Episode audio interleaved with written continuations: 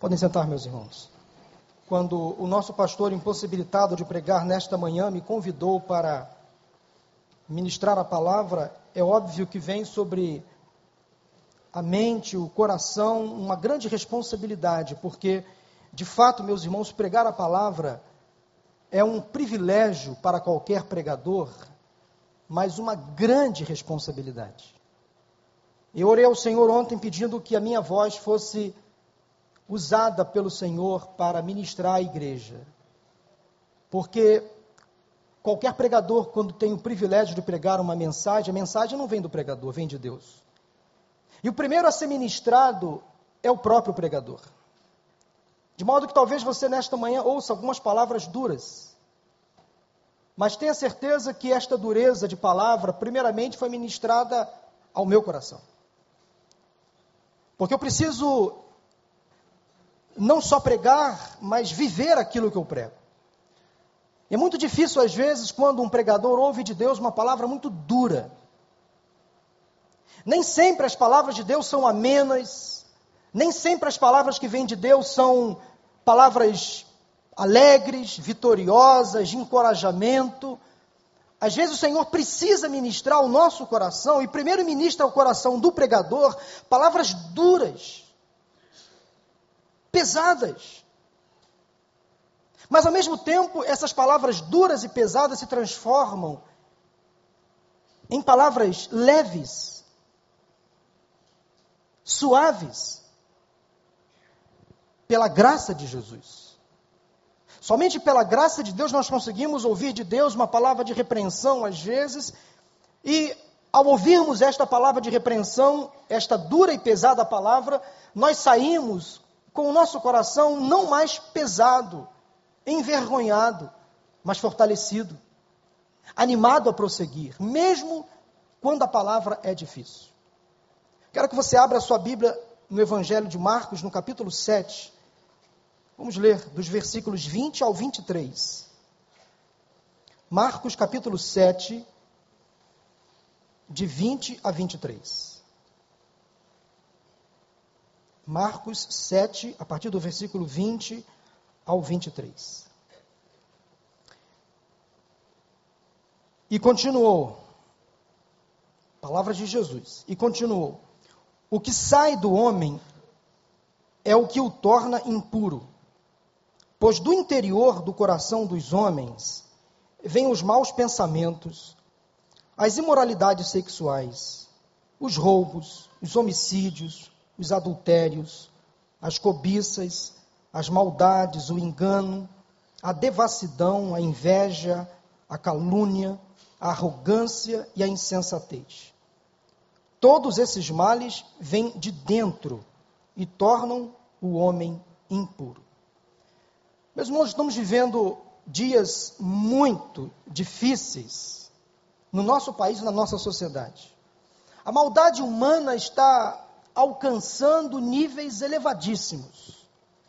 O ser humano está cometendo no Brasil e fora dele atrocidades inimagináveis. E o pior, parece que se instalou em nós uma insensibilidade, que nós assistimos a tudo isso e parece que não reagimos mais. Estamos nos acostumando às maldades, ao pecado, a tudo isso que a gente vê diariamente pela televisão, pela internet. Nós não mais nos mobilizamos, nem nos compadecemos quando uma pessoa morre inocentemente. Nós não mais nos compadecemos e não nos mobilizamos quando, por exemplo, o Estado Islâmico mata cristãos inocentes, apenas por defenderem a fé em Cristo Jesus. Parece que o mundo instituído não se mobiliza. Parece que a gente assiste a tudo isso e fica esperando os próximos acontecimentos. Enquanto essas atrocidades não acontecem dentro da nossa casa, ou no, na parede ao lado, no muro ao lado, na casa do vizinho, parece que isso não nos afeta. Mas diariamente nós somos alvos de muitas tragédias, mundo afora, e parece que a cada dia essas tragédias, atrocidades, aberrações humanas estão se aproximando da nossa casa e da nossa família. Não precisa ir muito longe, aqui mesmo no Brasil, no Rio de Janeiro, crianças e trabalhadores são mortos por balas perdidas. Às vezes, execuções acontecem à nossa frente. Eu fico me perguntando, meu Deus, o que está acontecendo com a criatura humana? Nós às vezes somos tão maus, insanos, agimos com tanto ódio, cometemos tantas barbaridades, tantas loucuras, famílias inteiras se destruindo, pais contra filhos, filhos contra pais, violência doméstica, maridos que batem nas suas esposas, pais que espancam seus filhos. Mas a violência não para por aí. Maridos que matam as suas esposas, esquartejam as suas esposas. Mulheres que matam seus maridos, esquartejam seus maridos, colocam em malas e caminham pelas ruas. Alguém se assusta quando vê, quando ouve fatos dessa natureza? O que está acontecendo com o ser humano? É claro que tudo isso, meus irmãos e amigos, traz uma tristeza. Ninguém gosta, eu não gosto e você não gosta de assistir uma, uma reportagem na televisão ou acessar um site de notícias e se deparar com essas coisas. Eu tenho certeza que esta, este momento da mensagem traz a você também uma certa inquietação, vergonha, às vezes até medo. No fundo, no fundo, todos nós nos sensibilizamos de alguma forma, de alguma maneira, mas parece que essa sensibilidade não nos leva a agir. Ficamos passivos, assistindo à degradação humana, às vezes de braços cruzados. Mães abandonando filhos recém-nascidos. Para para pensar nisso. Às vezes, mulheres, esposas, viúvas de maridos vivos, pare para pensar nisso. Filhos, meninos e meninas que se envolvem com drogas, pare para pensar nisso. Adolescentes que engravidam precocemente, pare para pensar nisso. Divórcios acontecendo assustadoramente atingindo as nossas casas, nossas famílias, nossos parentes e amigos, nossa igreja. Pare para pensar nisso. Parece que a maldade, o ódio se alastra.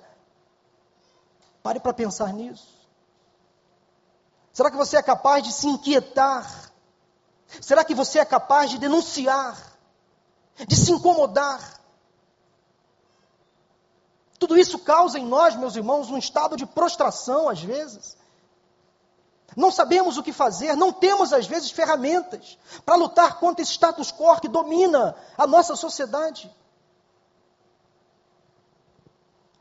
Sem contar no problema da perversão do comportamento sexual, do desvio do comportamento sexual, que está trazendo seríssimos problemas à família e à sociedade. Traições conjugais, pornografia, rebeldia são incentivados e ensinados via, via de TV.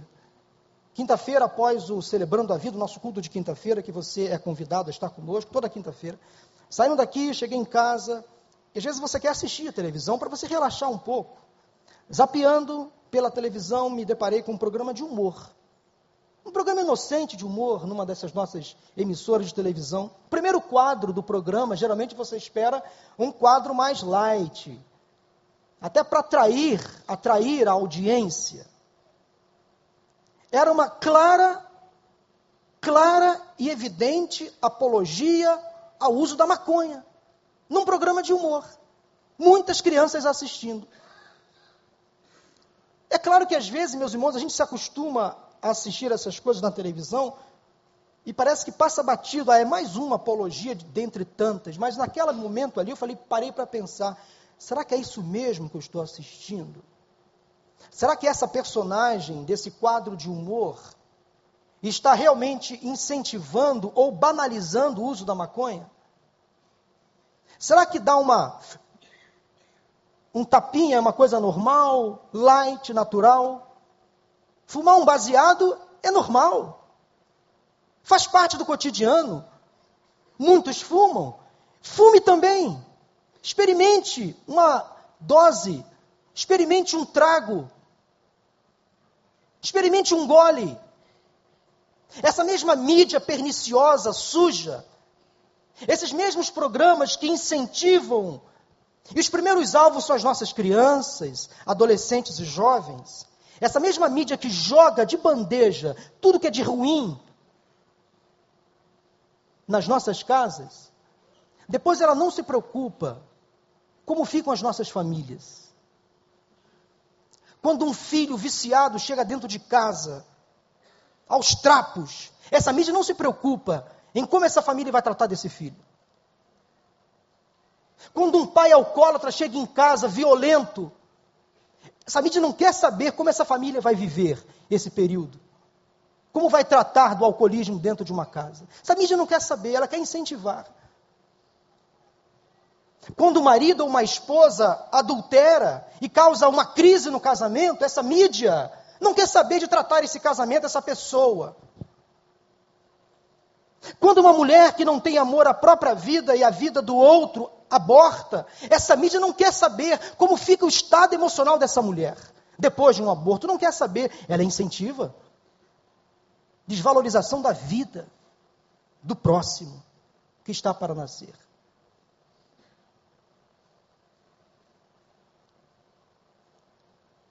Se vocês pudessem olhar para vocês agora, como eu estou olhando,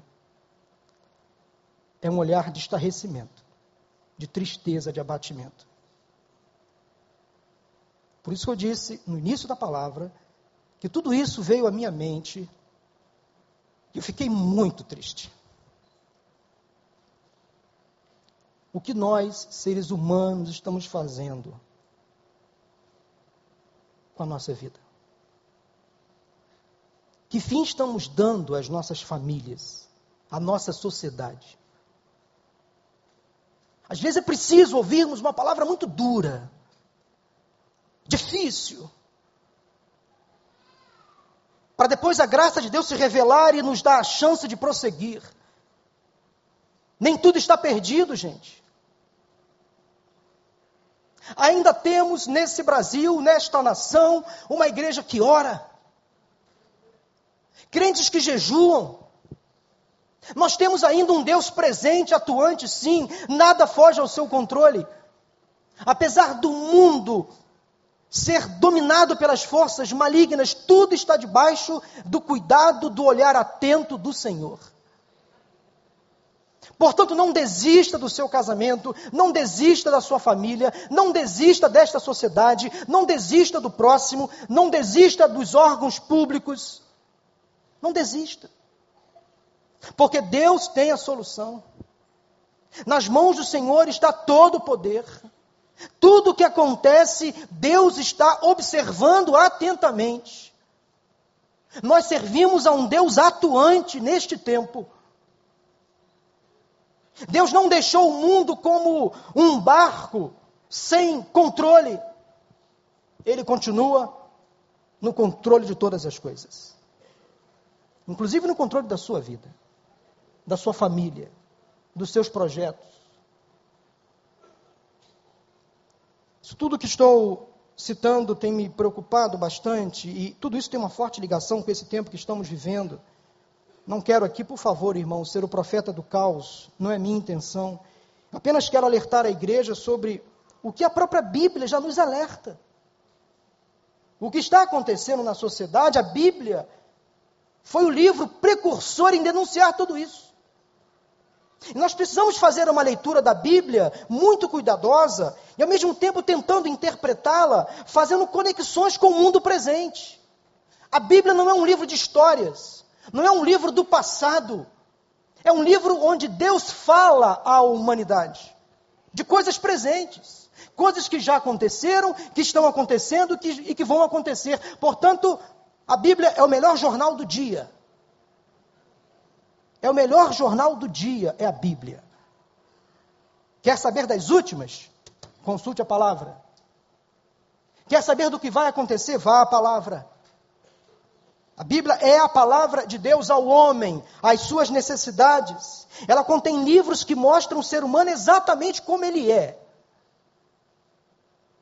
Tudo que o ser humano tem mais de ruim e de bom, a Bíblia mostra. Seus conflitos, dilemas, pecados, fraquezas, imperfeições, a sua queda e também a sua redenção em Cristo, nós encontramos na Bíblia, a palavra de Deus. O evangelista Marcos narra uma das mais impressionantes e verdadeiras constatações de Jesus sobre o homem, sobre nós, cada um de nós. E eu não me incluo fora dessa, estou dentro. Jesus denuncia a degradação humana. E tudo isso tem uma fonte: o coração. Obviamente, Jesus não está falando aqui, se referindo ao órgão humano em si, mas tudo que dele procede. As emoções, sentimentos, desejos, tanto bons como ruins. Mas parece que temos muito mais facilidade, convenhamos, em produzir coisas ruins do que coisas boas. Pelo menos eu sou assim, você é assim também? Eu sou muito mais propenso a produzir coisas ruins do que coisas boas, porque o coração do homem é enganoso. Eu sou assim, não sei se você também é. Pecador. Como saem tantas coisas ruins do coração humano? Tudo isso teve uma origem lá atrás, lá no Éden. Abra sua Bíblia em Gênesis capítulo 3 e peço que você, por favor, mantenha a sua Bíblia aberta ou conectada. Nós vamos ler alguns textos daqui por diante. Gênesis capítulo 3, a partir do versículo 1. O relato da queda, Gênesis 3, a partir do primeiro versículo. Ora, a serpente era o mais astuto de todos os animais selvagens que o Senhor Deus tinha feito. E ela perguntou à mulher: Foi isto mesmo que Deus disse? Não comam de nenhum fruto das árvores do jardim? Respondeu a mulher à serpente: Podemos comer do fruto das árvores do jardim, mas Deus disse: não comam do fruto da árvore que está no meio do jardim, nem toquem nele, do contrário vocês morrerão. Disse a serpente à mulher: Certamente não morrerão. Deus sabe que no dia em que dele comerem, seus olhos se abrirão, e vocês, como Deus, serão conhecedores do bem e do mal. Quando a mulher viu que a árvore parecia agradável ao paladar, era atraente aos olhos e além disso, desejável para dela se obter discernimento, tomou do seu fruto, comeu e o deu a seu marido, que comeu também. Os olhos dos dois se abriram e perceberam que estavam nus, então juntaram folhas de figueira para cobrir-se. Ouvindo o homem e sua mulher os passos do Senhor Deus que andava pelo jardim quando soprava a brisa do dia, esconderam-se da presença do Senhor Deus entre as árvores do jardim. Mas o Senhor Deus chamou o homem perguntando: Onde está você? E ele respondeu: Ouvi teus passos no jardim e fiquei com medo, porque estava nu, por isso me escondi. E Deus perguntou: Quem lhe disse que você estava nu? Você comeu do fruto da árvore da qual lhe proibi comer? Disse o homem: Foi a mulher que me deste por companheira, que me deu do fruto da árvore e eu comi. O Senhor Deus perguntou então à mulher: que foi que você fez? Respondeu a mulher: A serpente me enganou e eu comi. O inimigo plantou inveja no coração da mulher. A mulher foi seduzida pela conversa de Satanás. E o inimigo ele é sempre astuto, ele sempre tenta nos pegar nos nossos pontos mais vulneráveis, mais fracos. E a exemplo da mulher de Eva que deu conversa a Satanás, que deu ouvidos a Satanás, que entrou num diálogo com Satanás. Há muitas mulheres que no dia de hoje, ou nos dias de hoje, continuam conversando com a serpente. Continuam dialogando com o inimigo. Da mesma maneira como há também, obviamente, homens que fazem o mesmo continuam dialogando com a serpente? A pergunta que muitos teólogos já fizeram e ainda fazem e não entenderam, não encontraram nenhuma resposta é a seguinte: abre um parênteses aqui. Onde estava Adão? E o que esse cara estava fazendo quando a sua mulher, Eva, resolveu tagarelar com a serpente. Onde esse cara estava? O que, ele estava fazendo, afinal? Por que deixou a mulher vulnerável? Por que deixou a esposa sozinha? Onde esse cara estava e o que ele estava fazendo quando, no melhor momento do dia, chegou um inimigo, a serpente, e começou a conversar com a mulher? Isso cabe uma mensagem, uma outra mensagem, um outro sermão. É pano para manga para a gente conversar aqui durante outros, outros, outros momentos, em outros momentos. Marido e mulher têm que estar juntos, debaixo do mesmo propósito. Marido, não, não abandone a sua companheira. Não deixe a sua esposa para trás. Mulher, ande junto do seu marido. Não deixe ele para trás. Pais, não abandone os seus filhos. Filhos, não abandone os seus pais. Não falo aqui da questão que envolve o casamento, lá em Gênesis 2, 24, mas no sentido de filhos, acompanhe os seus pais. Acompanhe, honre, durante toda a vida. Irmãos, irmãos, cuidem um do outro. Não deixe ninguém para trás. Às vezes nós nos vulnerabilizamos, porque abandonamos os mais queridos. E vem Satanás, vem o inimigo, vem a serpente e joga o veneno. Joga a maldade.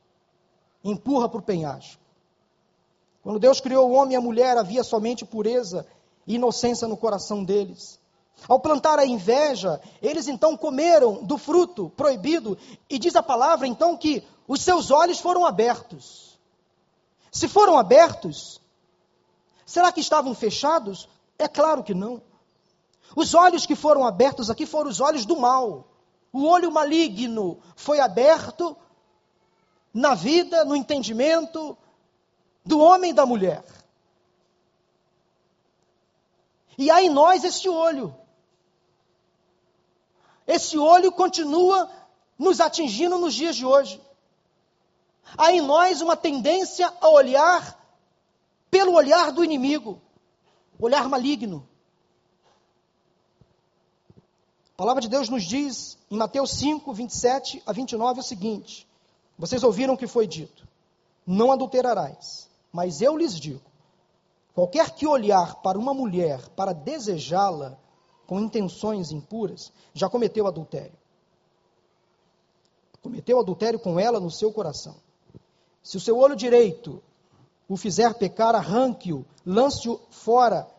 É melhor perder uma parte do seu corpo do que ser todo ele lançado no inferno. É claro que Deus não, Jesus não está falando aqui de você literalmente arrancar o seu olho, mas arrancar o olho maligno, tirá-lo da sua vista, esse olhar tendencioso ao pecado, não só os desejos carnais, como o texto fala, mas a cobiça, a inveja, a apropriação indébita, a calúnia, a difamação.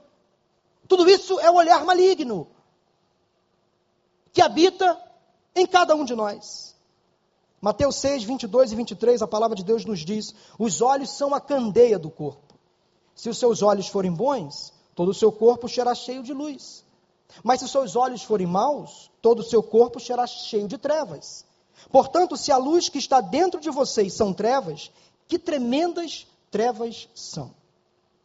Olhos são as janelas da alma. A partir do olhar, os olhos descortinam o mundo e todas as suas belezas e também as suas cicatrizes. O luxo e o lixo passam à nossa frente pelo olhar. Passamos a contemplar, por exemplo, São Conrado e Rocinha no mesmo plano visual, no nosso olhar. Os que têm muito moram ao lado daqueles que não têm nada ou quase nada. Os que muito têm desfilam insensivel, insensivelmente os seus bens, suas roupas, ignoram os carentes e necessitados. Tudo isso acontece diante dos nossos olhos Todos os dias, o dia todo. Maldade, inveja, orgulho, arrogância, disputa, cobiça, o olho maligno foi aberto e passamos não só a contemplar tudo o que acontece, coisas boas e ruins, mas principalmente temos uma tendência maligna de produzir o que de pior acontece na sociedade. É uma tendência do ser humano. Nascemos com essa essência para o pecado, essa tendência ao pecado. Mas não era assim desde o princípio. Quando Deus criou homem e mulher, criou neles um coração virgem, puro, inocente. Fico me perguntando às vezes, e se Deus nos transformasse na versão original? Será que Deus não poderia, às vezes, fazer uma manutenção no nosso HD e zerar e nos voltar à configuração original? Senhor, eu queria voltar à inocência. Eu queria voltar ao passado. Para não cometer os mesmos erros que eu cometi. Para fazer as escolhas, as melhores escolhas possíveis. Não temos como voltar ao passado. Não temos mais como ser retornados à versão original.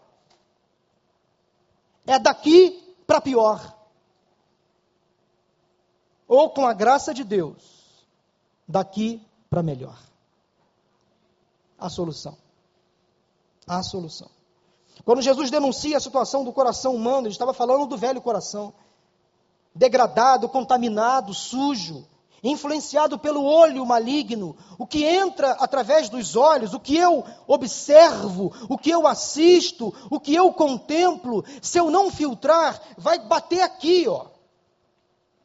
Tudo que de ruim que eu assisto, que eu observo, vai bater aqui e vem para cá. Eu e você precisamos fechar esse olho maligno todos os dias. Quais são os danos que o olho maligno pode nos causar, se ele não for fechado? Anote no seu coração. Em primeiro lugar, quando o olho maligno se abre diante de nós, nós passamos a nos esconder de Deus. Adão e Eva Logo trataram de se esconder de Deus. Quando o pecado veio à tona, quando eles experimentaram o fruto da árvore do conhecimento do bem e do mal, eles logo tentaram se esconder, como se isso fosse possível. A Bíblia diz que os olhos do Senhor contemplam a todos, os bons e os maus. Estão sobre nós. Nada fica encoberto para Deus. Todos os nossos atos, implícitos e explícitos, a primeira testemunha é o Senhor. Ele contempla tudo. E o pecado traz vergonha, deixa o crente recluso, na clausura, no esquecimento. O arrependimento e o perdão restauram a comunhão, refaz o diálogo, traz a pessoa de volta ao verdadeiro sentido da vida. Então, o primeiro dano que o olho maligno traz à vida do ser humano, à nossa vida, é que nós passamos então a nos esconder de Deus. Não queremos mais contemplá-lo face a face. Não queremos mais ter encontros com Ele. Como o inimigo é sutil. Quando uma pessoa está em pecado ou na convivência do pecado, a primeira coisa que o inimigo faz é tirar dessa pessoa o prazer de estar na presença de Deus. Não vai à igreja, não. Para quê? Fique em casa. Se esconda. Não vá para sua célula hoje, não. Fica por aí mesmo. É isso que o inimigo faz. Ele tenta nos distrair. Fazer com que a gente fique escondido de Deus na clausura, na reclusão, no nosso mundo. E daí para pior. Segundo lugar, o segundo dano que os olhos, que o olho maligno nos causa, é que nós passamos a nos defender de Deus. Em primeiro lugar, passamos a nos esconder de Deus. Em segundo lugar, passamos a nos defender de Deus. Quando o olho maligno foi aberto, o homem e a mulher perceberam que estavam nus. Fizeram roupas de folhas de figueira, como armaduras para se defender para uma guerra. Eles tentaram se justificar perante Deus. E como consequência, Deus passou a não ser mais o defensor, o principal aliado, mas na mente de Adão e Eva, Deus passou a ser um inimigo, um acusador. E do inimigo nós temos medo. Vamos criar ferramentas, estratégias para nos defender dele. É isso que Satanás plantou no coração do homem e da mulher. Criem estratégias para vocês se defender desse Deus tirano, cruel, sanguinário, que vai achatar vocês, pesar a mão sobre, sobre vocês. Essa é a teologia que muitos pregam. Um Deus que acusa, um Deus que condena, um Deus que reprime, um Deus que aborta, alija o indivíduo. Não é o Deus que eu creio. O Deus que eu creio é um Deus que, mesmo em meio ao caos humano, mesmo em meio à mais intensa das misérias, das mazelas, é um Deus que abraça, que acolhe, que perdoa, que dá a segunda chance, que confia, que dá a possibilidade do homem e da mulher, mesmo em meio a todos os seus erros, dar a essa pessoa a chance de dizer: Meu filho, eu te amo, não vou te abandonar. Eu te criei, eu te conheço. Eu sei o que se passa no seu coração. O terceiro dano que o olho maligno causa, além de fazer com que nós nos escondamos de Deus, além de fazer com que nós nos defendamos de Deus, é nós passamos a julgar o próximo. Passamos a julgar o próximo. Adão, o primeiro acusador da história. Olha o que ele diz: Senhor, a mulher que tu me deste. Foi ela. Foi ela. Como às vezes nós homens somos assim. Tentamos transferir responsabilidades para a esposa, para os filhos, para o governo, para a empresa onde trabalhamos. Somos acusadores, somos assim também. Eva, a segunda acusadora da história, disse: Foi a serpente. Não, não fui eu. Transferência de responsabilidade o tempo todo, julgamento prévio, erros que muitos de nós cometemos. Muitas pessoas sofrem deste mal, acusam, julgam, apontam os erros como se fossem perfeitos, corretos. O único que tem autoridade para julgar é o Senhor Jesus Cristo. A Ele pertence o julgamento, a justiça. Acompanhe o que diz a palavra de Deus em Isaías capítulo 11, de 1 a 5. Um ramo surgirá do tronco de Jessé, e das suas raízes brotará um renovo. O espírito do Senhor repousará sobre ele, o espírito que dá sabedoria e entendimento, o espírito que traz conselho e poder, o espírito que dá conhecimento e temor do Senhor. E ele se inspirará no temor do Senhor. Não julgará pela aparência, nem decidirá com base no que ouviu, mas com retidão julgará os necessitados, com justiça tomará decisões em favor dos pobres, com suas palavras, como se fosse um cajado, ferirá a terra, com um sopro, com o sopro de sua boca matará os ímpios, a retidão será a faixa de seu peito e a fidelidade o seu cinturão. Isaías fala de Jesus, o Messias, o renovo para todos nós. Um ramo surgirá do tronco de Jessé e dará a nós um renovo, um novo significado, uma nova esperança. Nós precisamos, meus irmãos e amigos, ter a certeza de que o Senhor é o justo juiz. Ele, a ele pertence o julgamento e a justiça. Portanto, pare de julgar o seu próximo, pare de condenar o seu irmão, pare de transferir responsabilidades que são suas. Tão pecador quanto a pessoa que está ao seu lado. Tão pecador quanto. Então, o olho maligno trouxe a todos nós essa tentativa de, de nos escondermos de Deus, de nos defendermos dele e de julgar o próximo. Agora, o que devemos fazer para que os nossos olhos sejam limpos? Anote no seu coração duas dicas muito importantes para encerrarmos a palavra de hoje. O que devemos fazer para que os nossos olhos sejam limpos? Passe colírio. É isso mesmo. Não surtei. Não ainda. Passe colírio. Quando temos algum problema de visão na vista, seja uma irritação, uma infecção, uma sujeira, conjuntivite, seja lá o que for, nós vamos a um oftalmologista. O doutor Abraão está aí hoje. não sei se ele está aí hoje, não. Mas tem algum oftalmologista aqui na igreja hoje? Levante a mão assim. Ou trabalha na área? Amém. Deus te abençoe. Amém. Amém. Então, vamos ao oftalmologista quando temos algum problema de visão. E, via de regra, quando o problema é simples, uma sujeira, uma infecção, o oftalmologista receita um colírio. Frascozinho pequeno, geralmente incolor, mais de uma gota por dia. Recentemente peguei uma infecção na vista, fui aqui ao Oftalmo Center. Ah, a médica me atendeu muito bem, inclusive frequenta a nossa igreja. Pastor, quatro gotas por dia é o suficiente. Três dias depois já estava bem. O colírio funciona. Agora, meus irmãos e amigos, para limpar realmente os nossos olhos, para retirar deles o olhar maligno, nós precisamos de um outro colírio, sim. Um líquido incomparável, inesgotável. Não encontramos esse líquido em pequenos frascos, não compramos ele na, ele na farmácia. Ele não é incolor.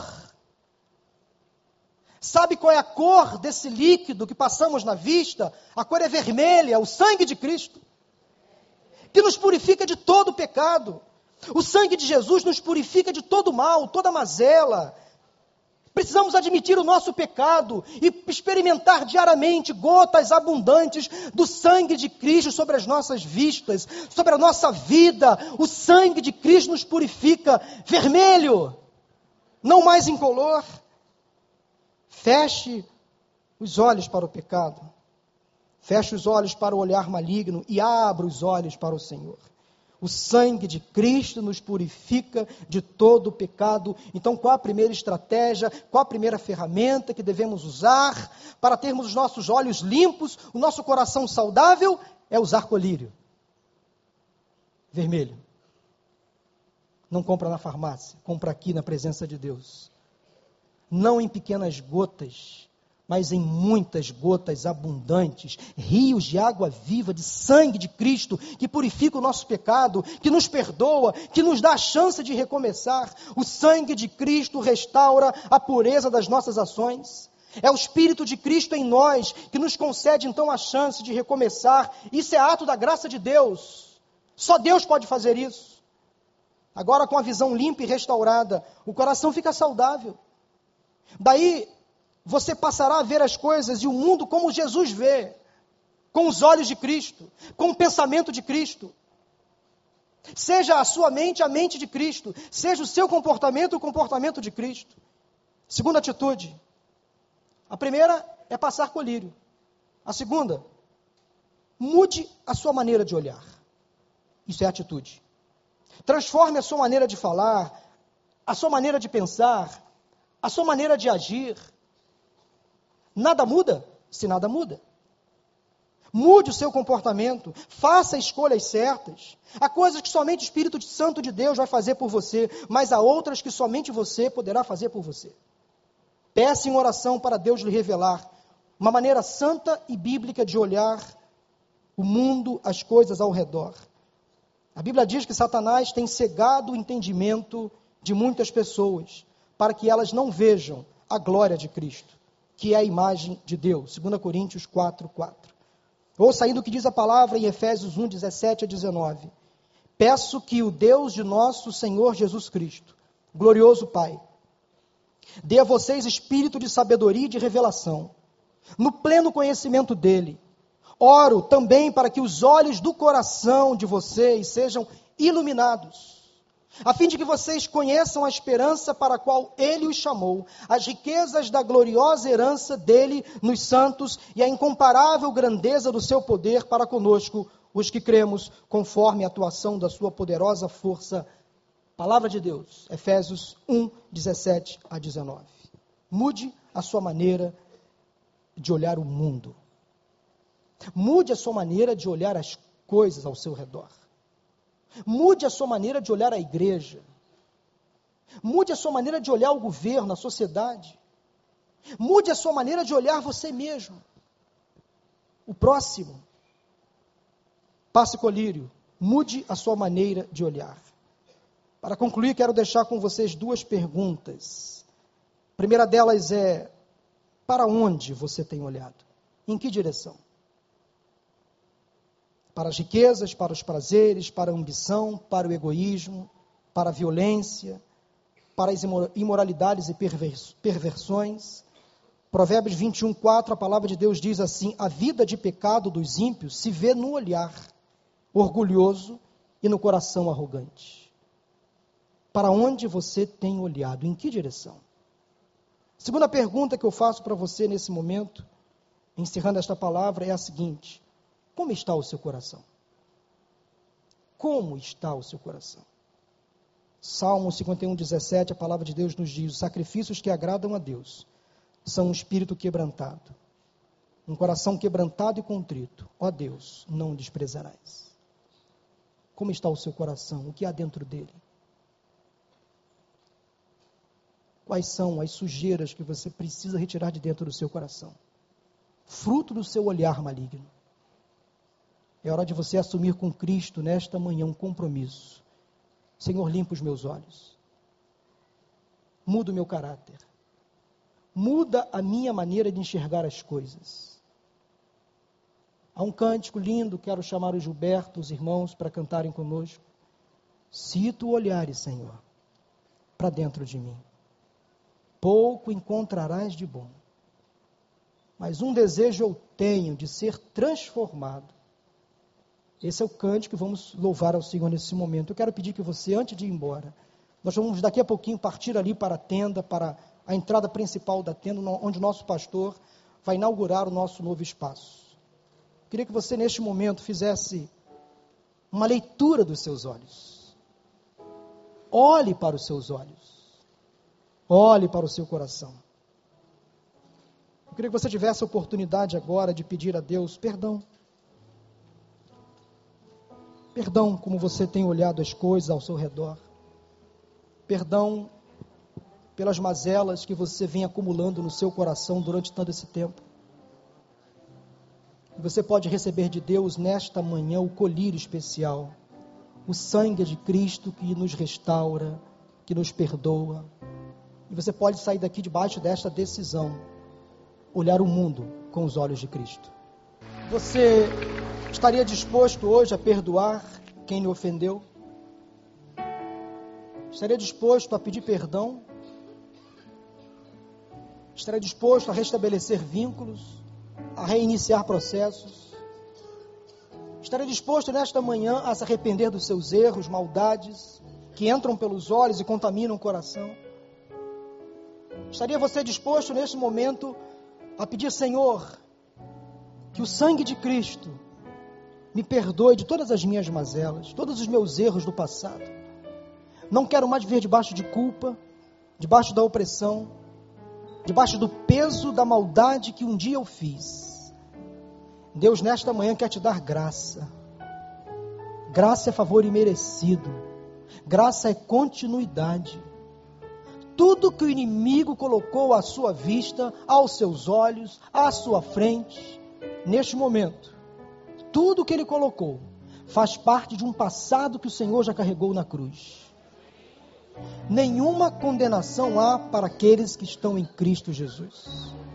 Se você se arrepender dos seus pecados, confessá-los diante do Senhor, Deus perdoa, restaura e ainda mais diz para você: dos seus pecados, eu terei uma amnésia, não me lembrarei jamais.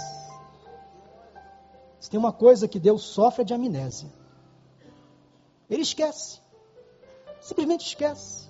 Nunca mais se lembra daquilo que a gente fez. Isso é graça de Deus. Eu vou orar por você nesse momento.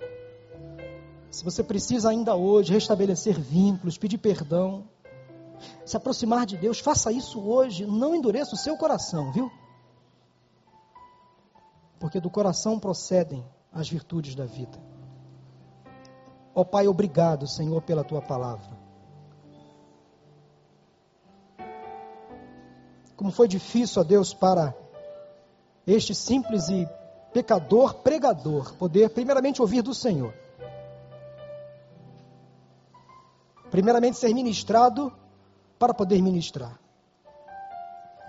Primeiramente, ser curado, liberto, perdoado, para poder ser canal transmissor da cura do perdão e da libertação. Só pela tua graça, Pai.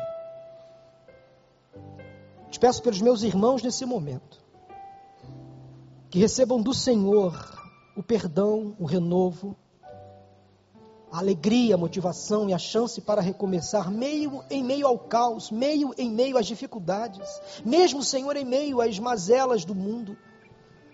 Tem misericórdia, Deus, das nossas famílias, dos nossos filhos, da nossa igreja, de nós que somos pregadores, para que nós não nos calemos, ó Deus. Que nós sempre, à luz da tua palavra, com muita sabedoria, juízo e retidão, possamos pregar a verdade que há na tua palavra, sem medo algum. Obrigado a Deus, porque sempre que a tua palavra é dura, é pesada, ela ao mesmo tempo nos traz uma leveza, uma suavidade, uma graça incomum. Só o Senhor pode fazer isso. Obrigado por esse domingo, pelo momento que vamos viver daqui a pouco de inauguração da nossa tenda. Consagramos a Deus ao Senhor tudo que temos e somos. Prepara-nos também para o culto da tarde, para o culto da noite. Dá-nos um tempo abençoado na tua presença hoje à tarde. Oramos em nome de Jesus. Amém. Amém.